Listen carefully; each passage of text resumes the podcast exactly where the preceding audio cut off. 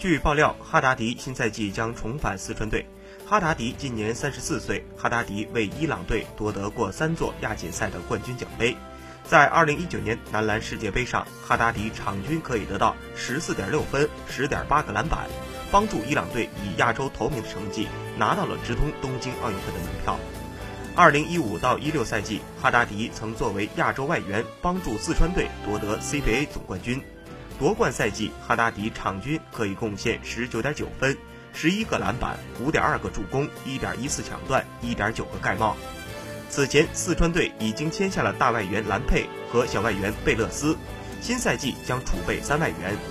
此外，还有张松涛、李源宇等优秀的内援来投，目标直指季后赛。